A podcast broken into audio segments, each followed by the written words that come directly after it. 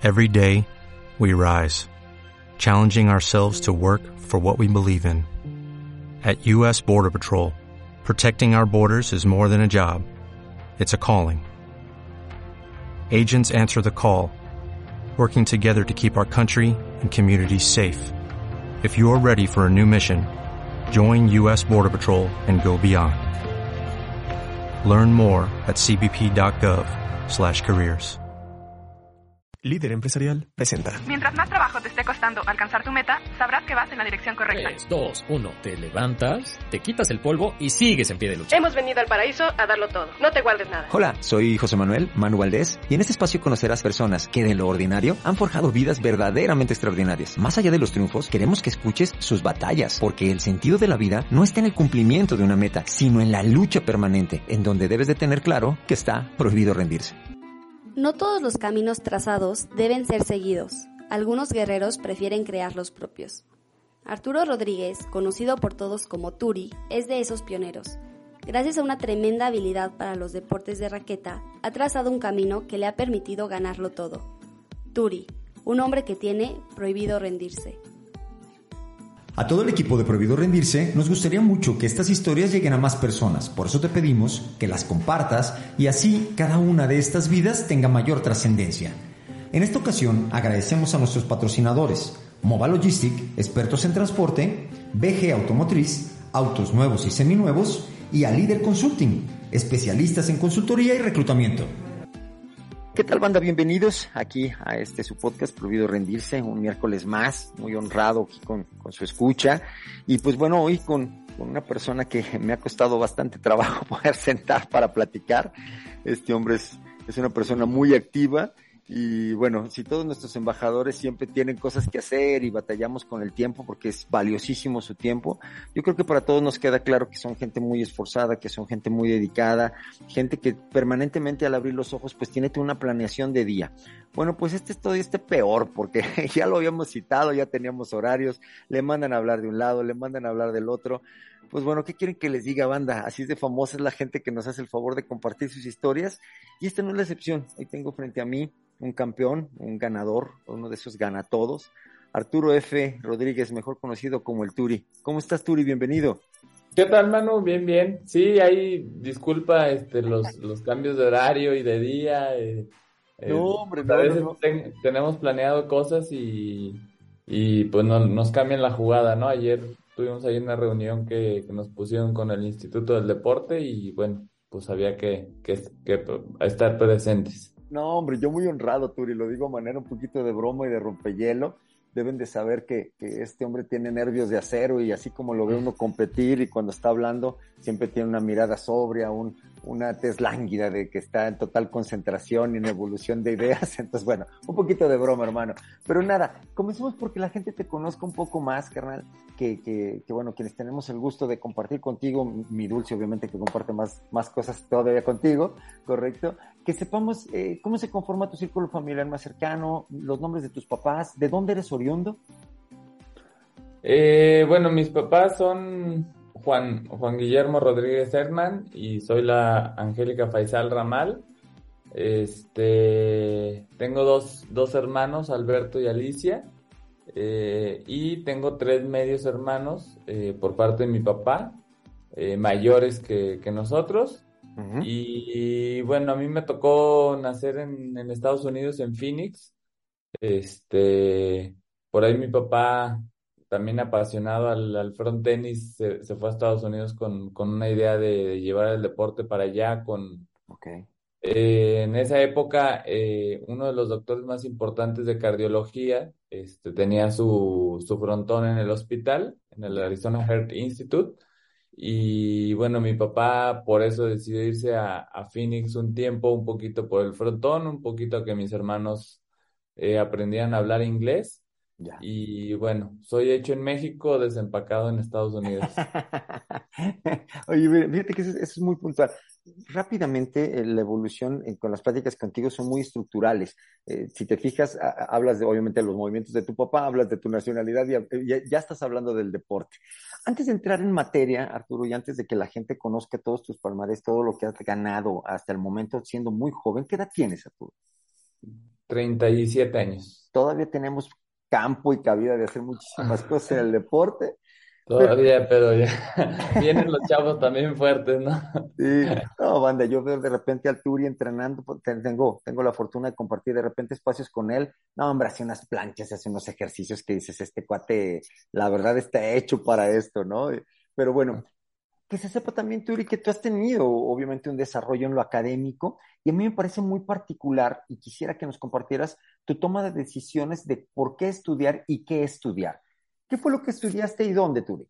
Eh, bueno, yo eh, justo por un poquito el tema familiar, mis papás se separaron cuando yo tenía dos años. Sí. Mi papá se quedó en Guadalajara y mi mamá en San Luis Potosí. Entonces, eh, pues estuve votando ahí un poco en, entre las dos ciudades y bueno, perdí, perdí años o, este, escolares y, y justo cuando ya llegué a la carrera, la verdad es que no sabía qué, qué quería estudiar. Eh, también había un evento internacional al cual dije, bueno, pues me dedico ahorita al, al evento y, y el próximo semestre entro. Y me decidí estudiar nutrición eh, justo por la parte del deporte. Eh, este, digo, de chavo lo ves muy fácil y dije, bueno, pues estudio nutrición, pongo mi consultorio, este, trabajo los días eh, que quiero, no le, le, dejo el espacio a los torneos. Este, nosotros solemos jugar torneos viernes, sábado y domingo, entonces, eh, y, y, digo, con la finalidad de, de, aportar algo hacia, hacia el deporte, ¿no? En, en cuanto al tema de, de nutrición. Eh, y bueno, estudié nutrición en la universidad, en la UNIVA, es Universidad del Valle de Atemajac de, de Guadalajara. Correcto. Ahí vengo también con la primera interrogante. Cuando tú llegas hacia la, la academia, cuando te, te, formalizas, pues, tienes la venia o tienes el, el, favor de decir, mira, todo lo que estoy aprendiendo, más que bien, pues estos entrenadores, estos preparadores, tus nutriólogos, ya te lo habían explicado. Ahora tú venías eh, a comprobar. No, no, no, no. Nosotros no, o sea, la verdad es que en el frontón no, no, no tuvimos un entrenador, no tuvimos un psicólogo, no, no. Es, desgraciadamente es bastante empírico nuestro deporte. Es de estar jugando y, y dale, ¿no? Entonces, este, pues justo ahí fue cuando yo dije, bueno, pues algo de, de nutrición caería bien. ¿Y, ¿Y, pudiste empatar rápidamente los conceptos con lo que tú hacías hacia el ejercicio? Eh, sí, la verdad es que eh, también azares del destino. Eh, sí, obviamente durante la carrera, pues aprendí cosas que, que apliqué en mí. Este, Oye, pero no, ¿qué decías? ¿Chin? ¿Todo mal? ¿O decías, sí, ah, mira no, no, no. No, la verdad es que fui tomando como, como conciencia, dejé de tomar refresco, dejé de, este, pues comer guzguera, ¿no? En pocas palabras, tratar de comer un poquito mejor, porque siempre, digo, la es que la chama de los nutriólogos parece fácil, pero pues, es difícil, ¿no? Para comer bien se necesita tiempo, dinero y, y esfuerzo, ¿no? Claro. Este, entonces, bueno, traté de, de ayudarme principalmente a mí, por ahí, este, también hice mi tesis eh, referente al, al frontenis y a la alimentación, uh -huh. eh, pero bueno, terminé la carrera, me ofrecieron, este, ahí yo estaba iniciando un negocio de ropa deportiva, okay. este, y también me ofrecieron una, un trabajo de entrenador de frontenis, y, y bueno, la verdad es que ahí eh, fue justo cuando, cuando terminé la, la carrera que, perdón, hice el servicio social y entonces este me ofrecieron la chamba de entrenador y dije, ok, ya el tiempo no me da. Entiendo. Y tú, pero fíjate, como siempre, acelerado, carnal, acelerado y construyéndote todo lo que da. Pero me, me, me, regreso un poquito porque esta parte de la academia me llama mucho la atención. Fíjate, fíjese el escenario, banda, digo, yo creo que casi todo lo vamos a compartir. Estudiabas nutrición, pero al fin y al cabo tenías torneos, ¿correcto? Dices, oye, estudio nutrición, pero como estudiante, la, las cosas primordiales de un estudiante es comer mal, dormir mal, porque no por nada se le dice estudiambre, ¿no? O sea, sales de la UNIVA y, y, y, y si bien, pues bueno, por ahí te has de encontrar 60 mil garnachas, ¿no? Este, pues aquí está la señora de las gorditas, acá está la señora de las frituras, aquí, y es lo que más o menos consume uno cuando está en la universidad, ¿no? Con mucha velocidad. Luego, la UNIVA está catalogada en Guadalajara, Guadalajara es un lugar muy hermoso, correcto, y lleno de, de mujeres muy bellas, pero muy particular la UNIVA dicen que parece eh, pasarela de modas, ¿no? Porque está muy lleno de muchachas, o sea, hay muchísimos distractores ahí. Era complicado estar en esa situación. ¿Cómo le hacías para enfocarte, Turi, a decir, sabes qué? Yo tengo muy en claro que tengo que seguir haciendo lo que me da de comer, que es los torneos, que era la parte que habías tú desarrollado en lo deportivo, pero también ya te habías decidido por generar un conocimiento que apostabas porque te ayudara en tu deporte, pero que después también te generara recursos, ¿no? Como era la nutrición. ¿Cómo entras en esta mentalidad, digamos, de ser tan formal, de, de, de ser tan concentrado y enfocarte en cada una de estas metas? que aunque parecerían un todo, la verdad es que estaban bastante separadas. Comer bien, sacar tus estudios, prepararte y al mismo tiempo tener torneos, ser rentable, ser competitivo, pues para poder ir a Panamericanos y demás, que ya lo platicaremos más adelante. ¿Cómo se le hace para tener esta capacidad de concentración, Turi? Pues no sé, mira, la verdad es que la parte del deporte, pues para mí se puede decir que, que es hasta cierto punto fácil porque me gusta, ¿no? O sea, era, era ir a jugar, era o sea, la parte difícil ya, ya en esa etapa era donde pues te tenías que meter al gimnasio un rato, tenías que ir a correr, o sea, pero al final como tienes el objetivo de, de llegar al, este, pues al, al en mi caso era eh, subir el, en, el, en el ranking nacional y clasificar a, a, eventos internacionales, pues lo haces como, no te cuesta tanto, ¿no? Claro. Eh, en cuanto al académico, eh, digo, la verdad es que no, no soy un genio ni, ni, ni estoy muy cerca, eh, pero tampoco soy burro, ¿no? Entonces, eh, yo tenía muy claro que, pues que yo tenía que cumplir. De hecho, desde, desde chavito, a mí, eh, pues nunca me limitaron en el deporte ni nada.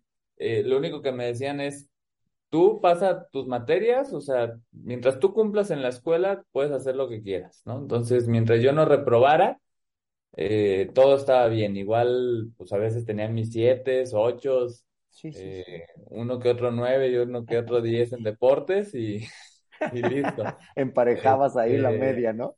Sí, claro. Eh, entonces, creo que, creo que me fui con, con esa parte. Eh, digo, igual también por, por la situación de mi familia también trabajo, bueno, se puede decir que trabajaba Sí. este, vendiendo raquetas, encordando raquetas. Qué bárbaro. Eh, entonces, la, la carrera también me la pagué, o sea, la mitad la pagué yo y la mitad mi mamá. Ya. Este, y bueno, llegó un momento ahí donde eh, por medio del deporte eh, solicité una beca eh, en, en la universidad porque no, tampoco es muy barata que digamos. Sí, no, para nada. Este, y bueno, también ahí tenía que cumplir con, con el promedio que, que se me pedía para mantener la beca, ¿no? Entonces, digo, son como, como situaciones en las que pues te pone la vida y pues tienes que entrarle el quite. La neta es que no es que yo haya dicho, no, sí, voy a ser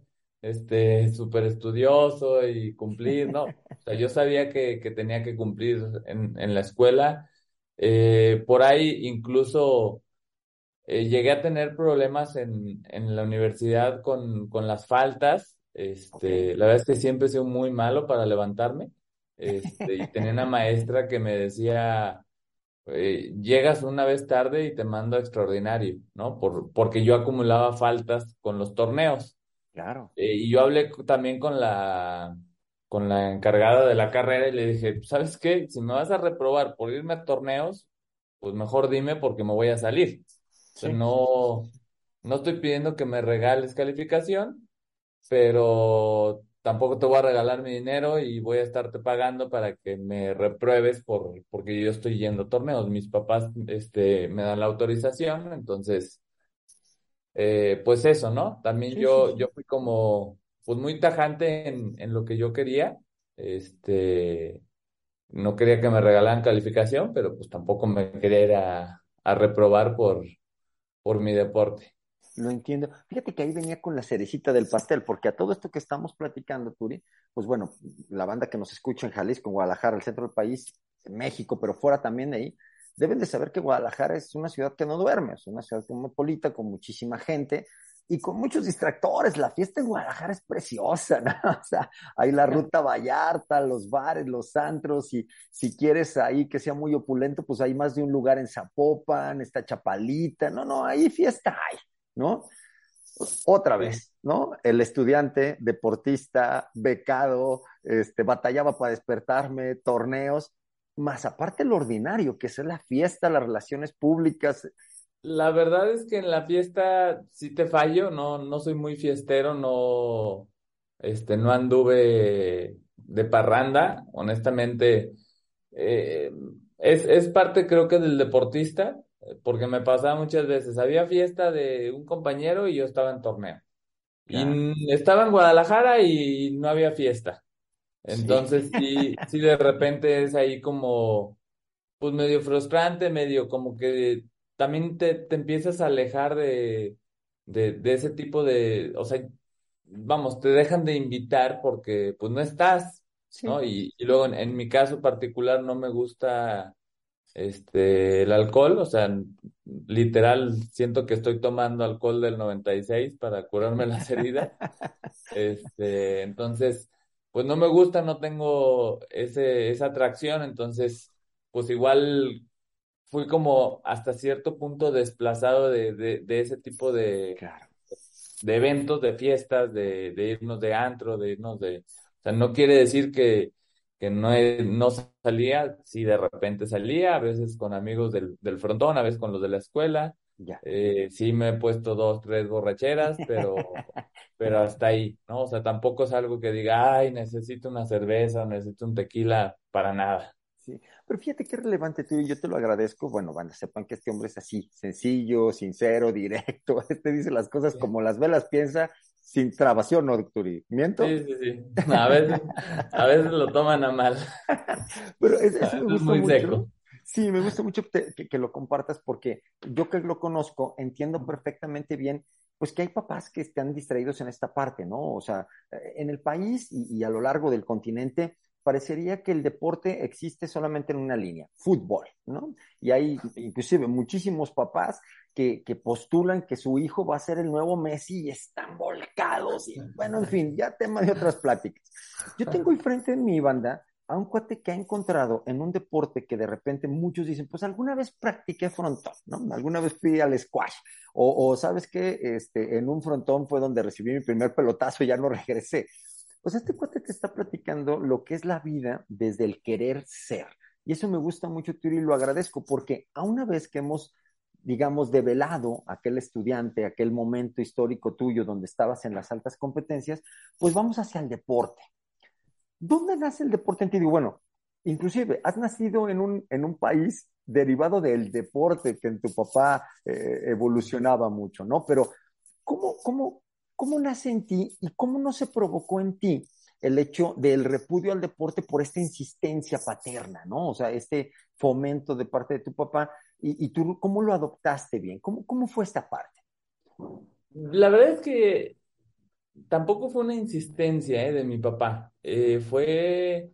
Mi papá practica el frontón desde joven. Eh, a él le tocó donde vivía, él vivía en el DF y tenía frontones alrededor.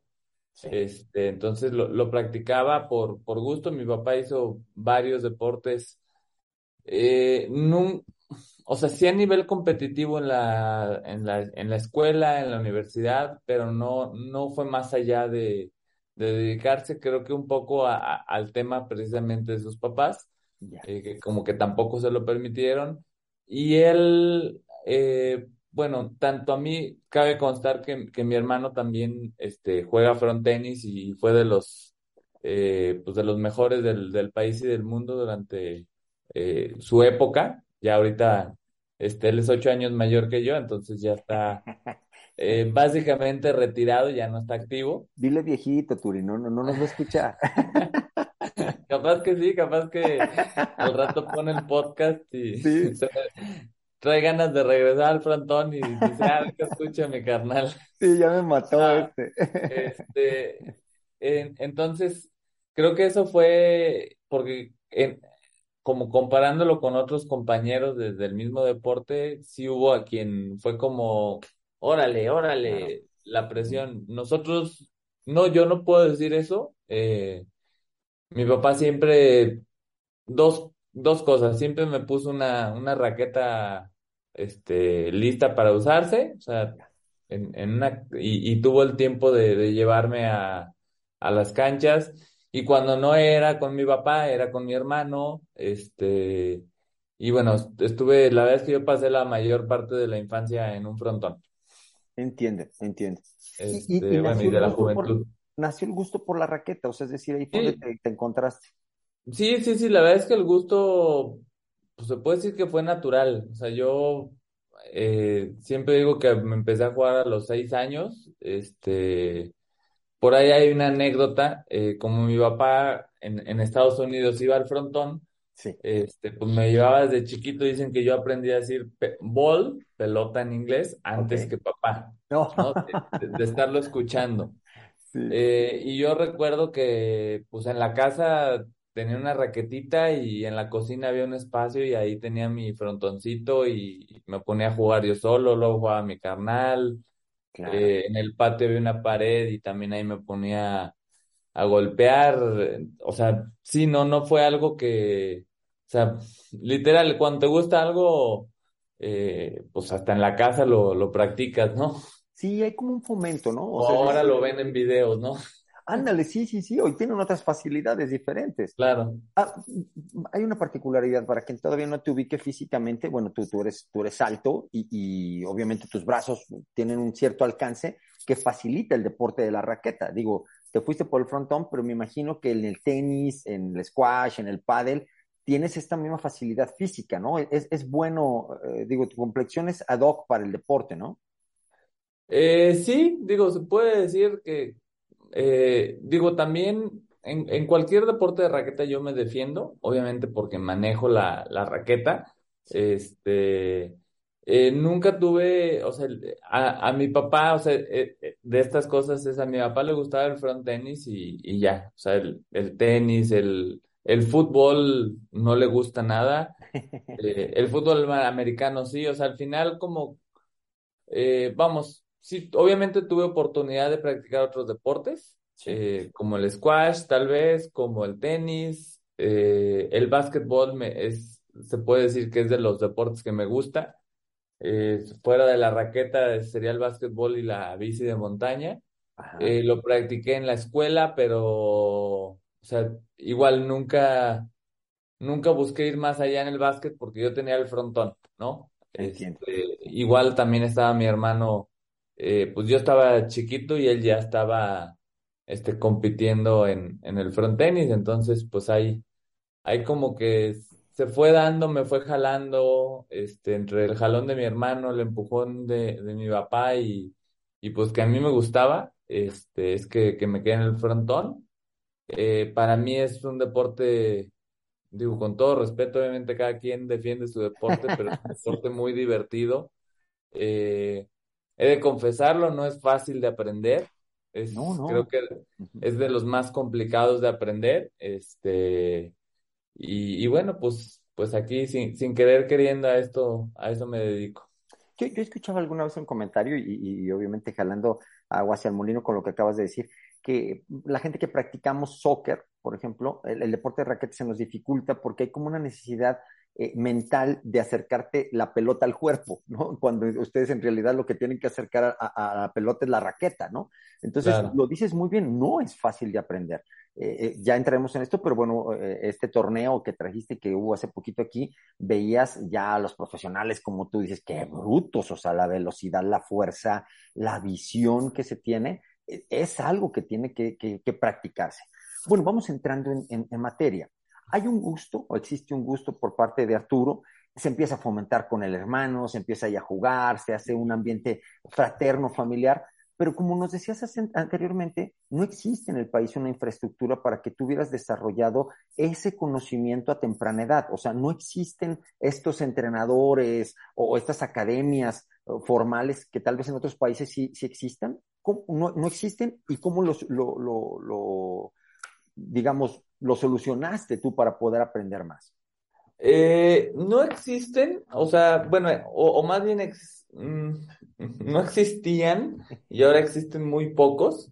Eh, en otros países sería en España, Francia, Argentina, donde, donde también existen, eh, pues también pocos o tal vez poquito más. En España son más, más organizados, todo es como nace allá, ¿no? Todos los deportes nacen por allá, ¿no? ¿En dónde? En España serían precursores de todos estos deportes. Sí, de hecho, o sea, el front tenis es, el front tenis es uno de los deportes de la pelota vasca. La pelota vasca es eh, justo de la frontera entre España y Francia, donde nace, pero el front tenis es un deporte 100% mexicano, que se crea aquí en, a principios del, del 1900, este, por, que viene, que, que nace a partir de, del frontón México, De, la Ciudad de México, ¿no? Eh, ahí, bueno, esa ya será otra historia de cómo nace. Este, eh, fíjate que eh, anteriormente, o sea, más bien, eh, aquí hay una cosa que es, que es un dato curioso, que es, sin el frontón se, se nos tiene como apartados, como, como que no nos hacen mucho caso, eh, pero eh, como un dato curioso, en México llegó a haber más de 5.000 canchas, solo en la Ciudad de México. Eh, por eso tú vas al DF, sobre todo en el DF, en Guadalajara también hay muchas, aquí en Aguascalientes he visto dos o tres eh, casas con frontón. Así es. Y eso quiere decir que la gente le gustaba, lo practicaba, eh, gente de dinero, o sea, para poderte construir un frontón, pues en tu casa tenías que tener por lo menos un buen terreno, ¿no? Así es, sí. Así, aunque no tuvieras dinero, necesitabas tener un buen terreno. Eh, entonces, eh, creo que, que, me tocó todavía esta, esta parte de, de, que fue un, un, deporte muy practicado. De hecho, este, por ahí se decía que, que en todos los municipios había, del país había un frontón. Eh, no sé bien las cifras, pero llegó a ser el segundo, tercer deporte más practicado en México. No sé ahorita, este, como esté, muy probablemente hemos hemos quizá bajado. Este, yo recuerdo de chavito que veías pasar a alguien en la bicicleta con una raqueta, en la mochila y decías, ese juega frontón. Y ahora no, ahora los ves y juegan tenis.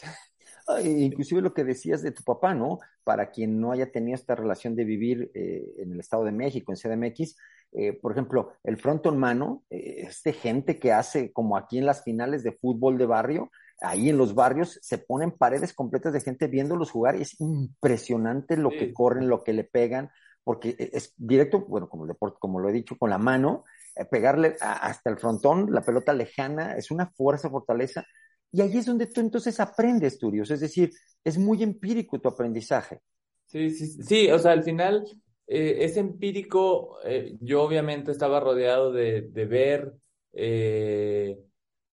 hay, hay un circuito nacional que ha ido en decadencia realmente eh, por cuestiones políticas de federación, por la situación de la pandemia, eh, ha ido a la baja, eh, pero yo, nosotros llegamos a jugar 25 torneos al año alrededor del país. Eso quiere decir que cada 15 días teníamos torneo, que justo fue en, en la época de, de la escuela, la escuela o sea, de, del 2000, del 2000 al 2012 jugábamos 25 torneos al año.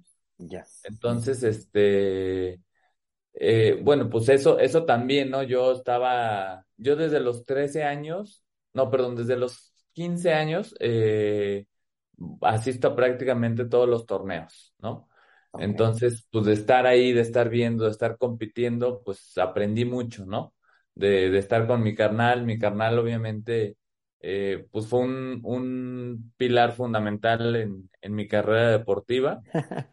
Este, eh, digo, no, no tanto que me diera clases como tal, ¿no? Sino de, de que jugaba conmigo, de que lo veía jugar, de que me aconsejaba. Claro, claro. Este, de, alguna manera, de alguna manera te abrió camino, ¿no? Algunas experiencias también que, que él vivió, que le tocó enfrentarlas, pues a ti te tocó de segunda mano, ¿no? O sea, es decir, aprendiste un poquito en cabeza ajena, ¿no? Sí, la verdad es que, o sea, siempre que, que él jugaba y yo estaba chiquito, yo era el, el, el, que estaba ahí viendo sus partidos, ¿no? En, en el caso de él, incluso muchas veces era, era chistoso como, mucha gente decía que yo era su, su coach porque él estaba jugando finales y yo estaba desde afuera y, y me acercaba a, a, pues a coachearlo, a decirle Claro, claro. Lo, lo que yo veía. Ajá. Este, había una, hay una relación muy, muy cercana y había como, como esa parte, entonces al final, eh, pues lo estuve viendo, ¿no? Y a lo mejor de tanto ver,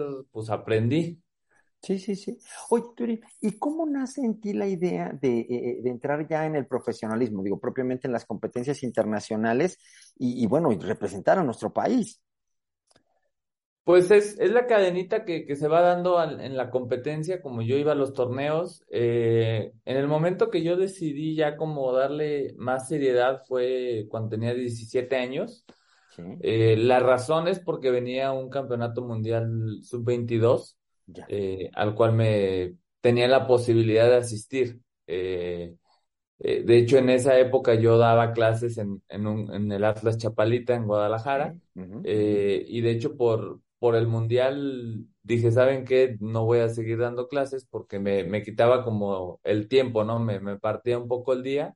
Sí, Y, y bueno, pues ahí fue donde, pues yo como que decidí, eh, o sea, obviamente ya, ya tenía cierto nivel, tenía como la opción de, de clasificar a este mundial y, y bueno, pues ahí se fue dando la situación, ¿no?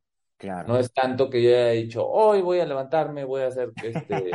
No, o sea, desde chiquito ir jugando, ir viendo a mi carnal, estar en torneos, eh, obviamente tener buenos resultados, malos resultados.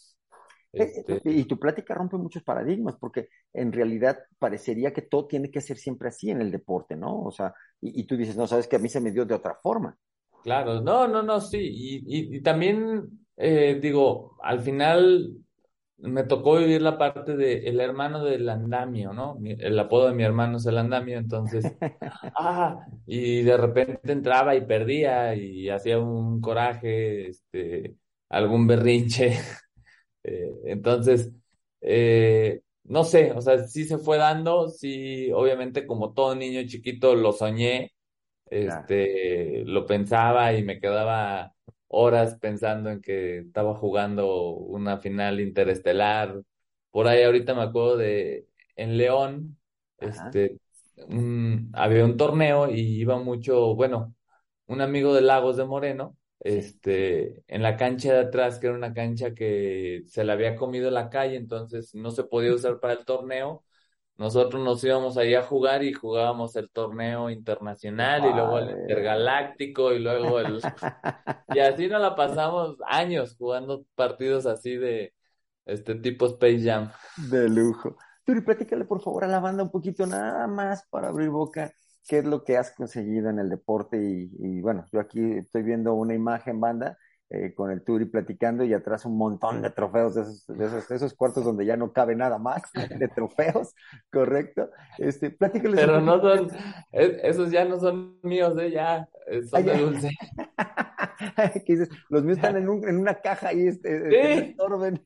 Literal, me, este, sí, la verdad es que eh, soy muy aprensivo. eh, como saben, nos mudamos acá a Aguascalientes. Yo tenía muchísimos trofeos y la verdad es que tuve que hacer, este, decidir, ¿sabes qué? Estos me los quedo. La verdad es que los significativos, los bonitos y los demás, pues, tirarlos, regalarlos, De plano. no sé, darles, darles un segundo uso, este, cosas así. De centro de Eh, mesa, a ver qué se te ocurría.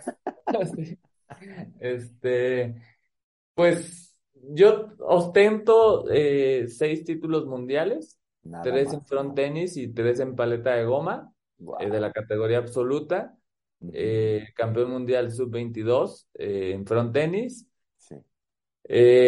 dos medallas de oro en Juegos Panamericanos de Guadalajara 2011 y Lima este, 2019. Ajá. Eh, uno que también es bastante especial, que es otra especialidad que se llama trinquete. Eh, este, es una especialidad que históricamente Argentina la, la había ganado siempre hasta el 2019 que, que me tocó ganarla, este, junto con mi compañero Daniel.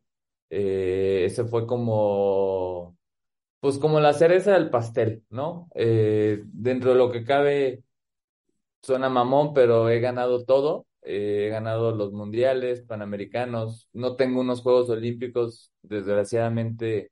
Por, una por no somos que deporte olímpico.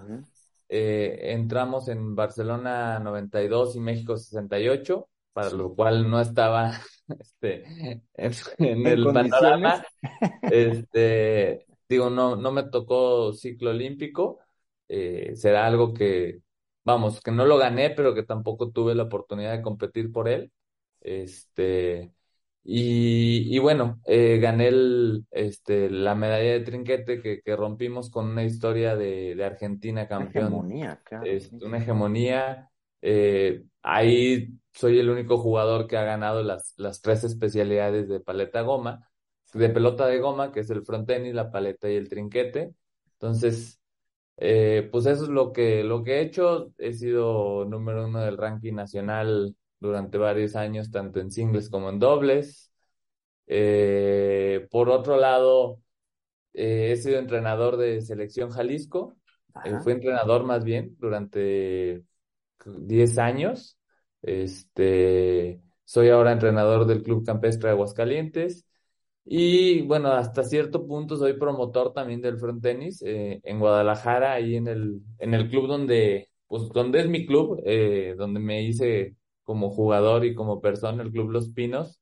Sí. Eh, Organicé, creo que 10 torneos de, de primera fuerza. Este, aquí en el Club Campestre es un torneo que, que es el más importante de, del circuito. Sí. Este, este año también lo, lo retomamos, también me padrísimo, ¿eh? Sí, sí, sí. Este, sí, sí, la verdad es que eh, siempre ha sido el torneo emblemático, es el, el mejor torneo de, del circuito este, para nosotros y, y lo pudimos retomar, rompimos creo que récord en participación, eh, pues en todo, ¿no? Buscamos meterle la categoría infantil, que, que es algo que, que tenemos que preocuparnos, ¿no? Por los jóvenes claro, este, claro. que practiquen algún deporte y en mi caso, pues que practiquen el frontenis. Claro. Turi, me regreso un poquito. Yo la primera vez que te ubico, y lo digo abiertamente, pues es obviamente en los Panamericanos en Guadalajara, ¿no? Y eh, no lo sé, son, son muchas cosas. Ah, eh, eres una persona muy sobria, carnal, eh, de- es decir, siempre eres muy mesurado en el ambiente emocional, o al menos a mí siempre me lo has demostrado, ¿no? Pero ¿qué se siente, cabrón? O sea, estar ahí en tu tierra, escuchar los himnos, eh, la gente volcada, o sea, digo, un rockstar en toda la palabra. Dices, "Oye, perdón, banda, repito tal cual la palabra, se escucha mamón. No, hombre, o sea, es que se tiene que cantar, se tiene que gritar. Lo que tú has hecho, la verdad es que no es fácil, Turi. O sea, no, tú lo has dicho, es difícil eh, aprender el deporte. Es muchísimo más difícil desarrollarlo, pero triunfar en el deporte es muy complicado. Y tú lo has hecho básicamente en donde te has parado en tu disciplina, ¿no? Pero ¿qué se siente? ¿Cómo, cómo controlas una emoción como esa de sentirte en la ciudad en donde estuviste, donde, donde estudiaste, donde tienes amistades, llegar, tener esos escenarios, que la gente te ve en la calle, que te aplauda, que, que se escuche el himno, ondear la bandera? Digo, te lo estoy platicando y se me pone la piel chinita, carnal. Tú porque lo haces demasiadas veces, pero no lo sé cómo se vive algo así. Pues mira, la verdad es que era parte de- del objetivo, o sea, sí fue como, fue una experiencia muy chingona justo porque, o sea, hay veces que como que corresponde, ¿no? Toca. Eh, en Guadalajara, eh, con mi hermano, porque lo ganamos, es- ese, esos panamericanos los ganamos mi hermano y yo, Así es. este, o sea, con nuestra gente, con nuestra familia, la verdad es que sí fue como pues muy especial, ¿no? Cada, cada, cada campeonato que, que he ganado, que he jugado, tiene lo suyo de especial. Eh, creo que en este, pues está muy claro qué es, ¿no? El, el tema de la familia, de la ciudad, de los amigos, de estar en casa, porque, eh, digo, ahorita tú decías todo lo, la verdad es que también, como dicen por ahí, lo difícil no solo es llegar, es mantenerse, ¿no? Entonces, claro. obviamente, eh, también cada que vamos a una competencia, no solo, o sea, para mí primero estoy yo, o sea, yo voy y, y busco ganar por, pues, por orgullo propio, por placer, por, porque son mis objetivos y metas, pero en nuestro caso también está todo México detrás de ti, ¿no? O sea, todos los frontenistas mexicanos dicen, no, es que México tiene que ganar y, y la CONADE te cuelga la medalla desde antes, en el pronóstico estás, entonces, pues, ¿cómo lo vives? Pues como te toca, ¿no? O sea, al final te tienes que, tienes que disfrutarlo y tienes que concentrarte en que, en que vas a ganar, ¿no? Eh, en nuestro caso, el o, en mi caso particular y todos los, los, frontenistas que vamos a un evento internacional, sabemos y tenemos claro que nuestro objetivo es la medalla de oro. O sea, ¿tú te la crees, Turi? O sea, tú desde un momento dices, de aquí yo vengo por todas las canicas, o sea, aquí no hay plan B. No, no, no, mira, es, es un tema que, incluso con la psicóloga siempre debatimos, no, pues yo creo que puedo ganar, quiero y tengo el deber y tengo el deseo, pero no tengo la certeza de que lo voy a hacer. ¿no? O sea, al final en otros países se están preparando, este, somos los a los que todo el mundo le quiere ganar. Eh, entonces, no, no hay, no hay un plan B, pero pues puedes llegar e incluso el año pasado nos, nos tocó perder este, la Copa del Mundo. Este, y, y pues pues se siente gacho, pero pues es parte de, ¿no? O sea, es parte de, no solo del deportista, creo que toda la gente cuando estás buscando este un aumento de puesto, pues, pues hay otros güeyes que también lo quieren, ¿no?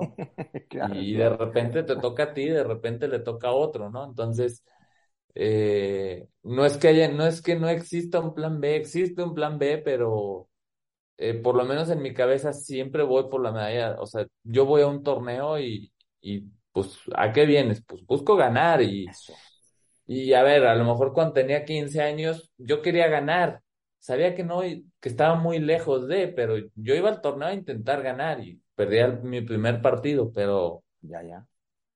Por lo menos en la cabeza sí hay que tener la intención de llegar lejos, porque si dices, no, yo me conformo con llegar a segunda ronda, pues llegas a la segunda y ya, ¿no? Oye, que es, que, es un poquito también esto que te pedía yo, eh, del hecho de saber de viva voz de ustedes que están ahí adentro, digo, platicando con Dulce Figueroa, tu pareja, que por ejemplo ahí nosotros estamos muy agradecidos porque el mejor con la mejor tenemos historia, ¿no? Ya, ya nos va a llegar sangre nueva para seguir abarrotando y dándoles argentinos a llenar. Ojalá. Eh, la verdad es que... Soy muy romántico, carnal. Ya estoy, ya, ya, ya, los ven bautizos y demás. pero bueno, pian pianito, vamos, vamos despacio. Sí, de la complejidad que existe en tu deporte, pues porque eh, tenemos que platicar contigo, Turi, tenemos que platicar con Dulce, tenemos que platicar con Ale, tenemos que platicar con eh, eh, los que están inmersos en, en, el deporte para conocer. Porque desafortunadamente yo prendo ahorita ESPN y me puedo aventar todo el día, viejo, todo el día de programas y va a ser la opinión de un cuate diferente sobre el mismo tema. Dani Alves está llegando a Pumas y que si es bueno y que si es malo y que qué va a pasar y dices, Jesús, o sea, ya, o sea, ya, platícame de otra cosa, ¿no? Afortunadamente, pues bueno, ya escuchamos ahora a Checo Pérez, ¿no? Que gana por aquí, y luego de repente escuchamos que hay un torneito, pero yo, yo, yo creo, Turi, y lo digo con, con toda la sapiencia de, de, haberlo comprobado, que será muy difícil para la gran mayoría de los mexicanos ubicar a cinco tenistas o sea, por nombre y apellido. Digo, alguno te dirá, a ver, dime un tenista mexicano famoso y te va a decir, Leo Lavalle. No, hombre, Leo Lavalle hace años que no juega campeón, hace más de veintitantos años que no agarra una raqueta, tal vez, de manera profesional. Cuando tengo que buscarlos a ustedes, pues bueno, yo que le doy seguimiento, eh, el día que te vi, Arturo, la primera vez eh, físicamente, dije, por supuesto que me acuerdo de, Turi y por supuesto que lo seguimos y estábamos ahí grite y grite en el estadio con las medallas. Sabemos de esta complejidad, ¿no? que es tu deporte lo entendemos por la parte de los patrocinios, ¿no? Es decir, no tienen esos foros, esos focos. Pero se puede vivir así como tú estás, o sea, es decir, podrías invitar a alguien más a perseguir este sueño que tú has alcanzado. Tú eres un hombre exitoso, tú, tú has coronado campeón, entonces tú estás en la cumbre, en el Olimpo. ¿Le dirías, me dirías a mí, que, que a José Manuel Mijo, que a Maxi, que a Ana Pau, que, que les gusta la raqueta y tú decir, ¿sabes qué? Impúlsalo, sí se puede vivir de esto. Sí, mira, híjole, es, es un tema bien complejo y digo, tengo la fortuna de vivir del, del front tenis, de vivir del deporte. Eh, más sin embargo, siempre mi filosofía fue no juego por dinero. O sea, yo juego porque a mí me encanta. O sea, a mí me encanta jugar, a mí no, no te voy a decir que, ay, gané y híjole, me tocaron mil pesos más o perdí, ching, perdí dos mil pesos, chingado, pude haberlo ganado. O sea, sí, sí está esa parte, pero la verdad es que siempre eh, a mí me movió más la parte de, de, hacerlo porque me gusta, o sea, de ganar por, por superarme, por, por ganar, o sea, por, claro. por la satisfacción que te da el hecho de ganar. Claro. Eh, como te digo, sí llegó un momento o, o, incluso donde ahorita pues vivo de esto, o sea, de repente ya son etapas, ¿no? O sea, te decía hace rato, pues cuando empecé, pues yo quería jugar y quería ir a los torneos y iba a correr y iba a correr porque quería ganar. Eh, ahorita pues es parte no me gusta verlo así, pero si lo ves desde, desde un punto de vista, pues es ir a correr es mi trabajo, ir, ir a entrenar ahí, Sí, sí, sí. este, es mi trabajo, ¿no? O sea, lo tengo que hacer. Eh, sí sí cambia conforme vas llegando, pero creo que eh, yo diría que si tú lo que quieres es que tu hijo viva del deporte, estás enfocando mal el, el propósito. O sea, qué chingón, o sea, que juegue y que haga lo que, lo mejor que él pueda y que llegue hasta donde quiera, Entiendo. porque quiere, no porque va a vivir. O sea, a mí muchísima gente me ha dicho, no, hubieras jugado tenis y serías millonario y... Sí, perdón, pero el tenis no me llena. O sea, la verdad es que me gusta verlo en la tele.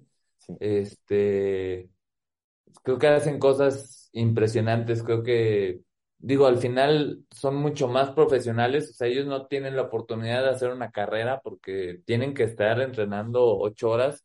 Pero bueno, lo que ganan a lo que ganamos nosotros, pues hay un abismo, ¿no? O sea, a, a mí me han dicho, oye, o sea, yo en, en algún momento, este, no, pues ellos están más fuertes, sí, claro, están más fuertes, pero ¿cuánto ganan? O sea, Sí, entiendo, ¿cuánto ganan ellos? Pues págamelo a mí, te garantizo que estaría igual que ellos.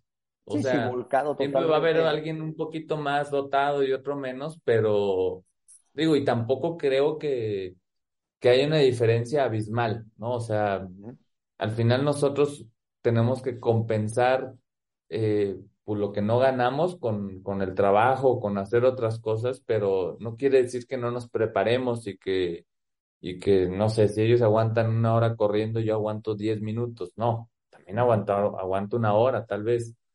Al final correrá más rápido, levantará más peso, lo que quieras, ¿no? Pero, pues, ¿cuánto ganan, no? Y lo mismo con los futbolistas. O sea, yo veo lo que ganan los futbolistas en México y digo, "Pff, increíble, ¿no? O sea, Sí, sí, sí, sí, sí. es, es, digo, es esta parte injusta en el caso para el deporte y también lo ves en la, en la sociedad, ¿no? O sea, Claro. Bueno, y que el comentario que haces, Turi, no es contra los, los futbolistas, no contra la no, no, no, es, la actividad, ¿no? O sea, es la actividad, es lo que te toca, ¿no? O sea, a, a mí me encantaría que en vez de ganar pesos hubiera ganado dólares, sí, ¿no? por supuesto. O en vez de miles, millones, pero bueno, pues me tocó esto y eh, también creo que eh, hasta cierto punto tengo una buena educación financiera, o sea, también ahorita yo vivo bien, este, es porque lo que he ganado no lo he despilfarrado, Claro, ¿no? claro.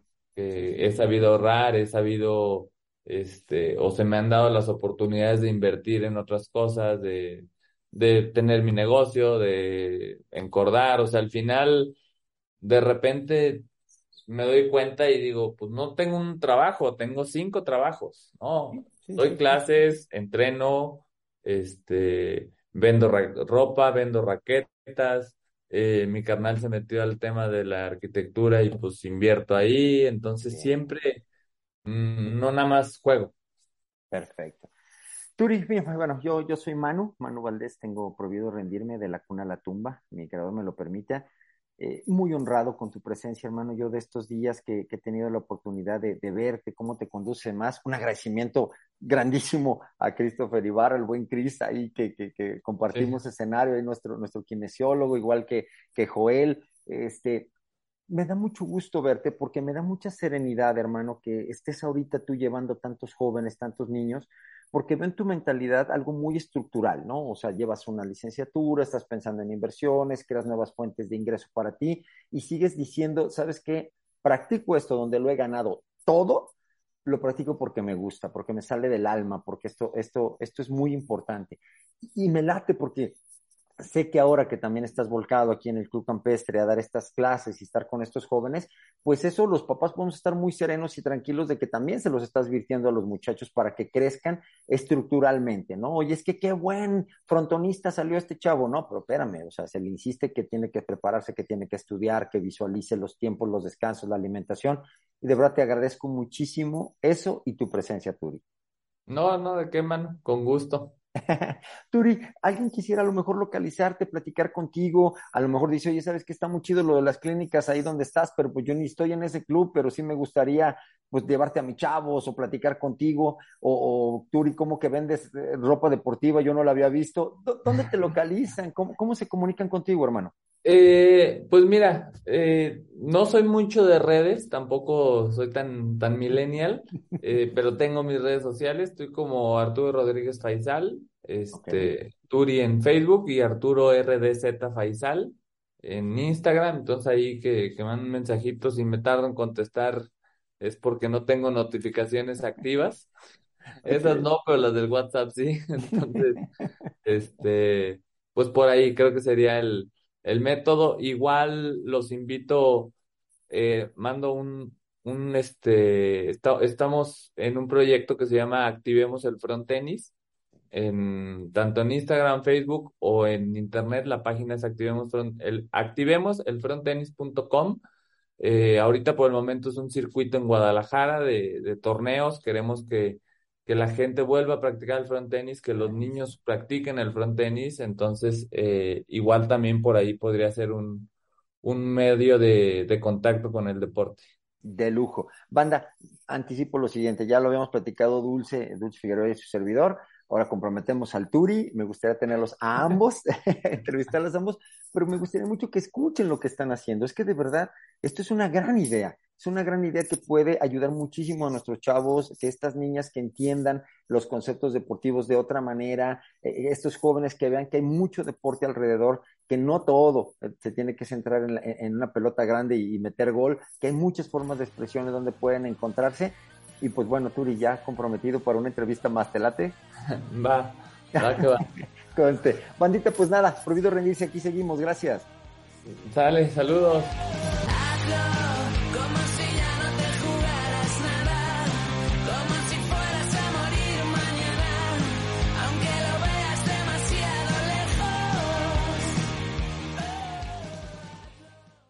Dale más potencia tu primavera con The Home Depot.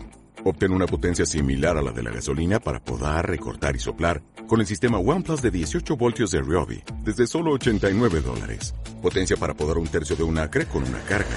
Potencia para recortar el césped que dura hasta dos horas.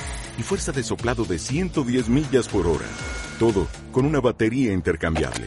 Llévate el sistema inalámbrico OnePlus de 18 voltios de Ryobi. Solo en The Home Depot. Haces más. Logras más.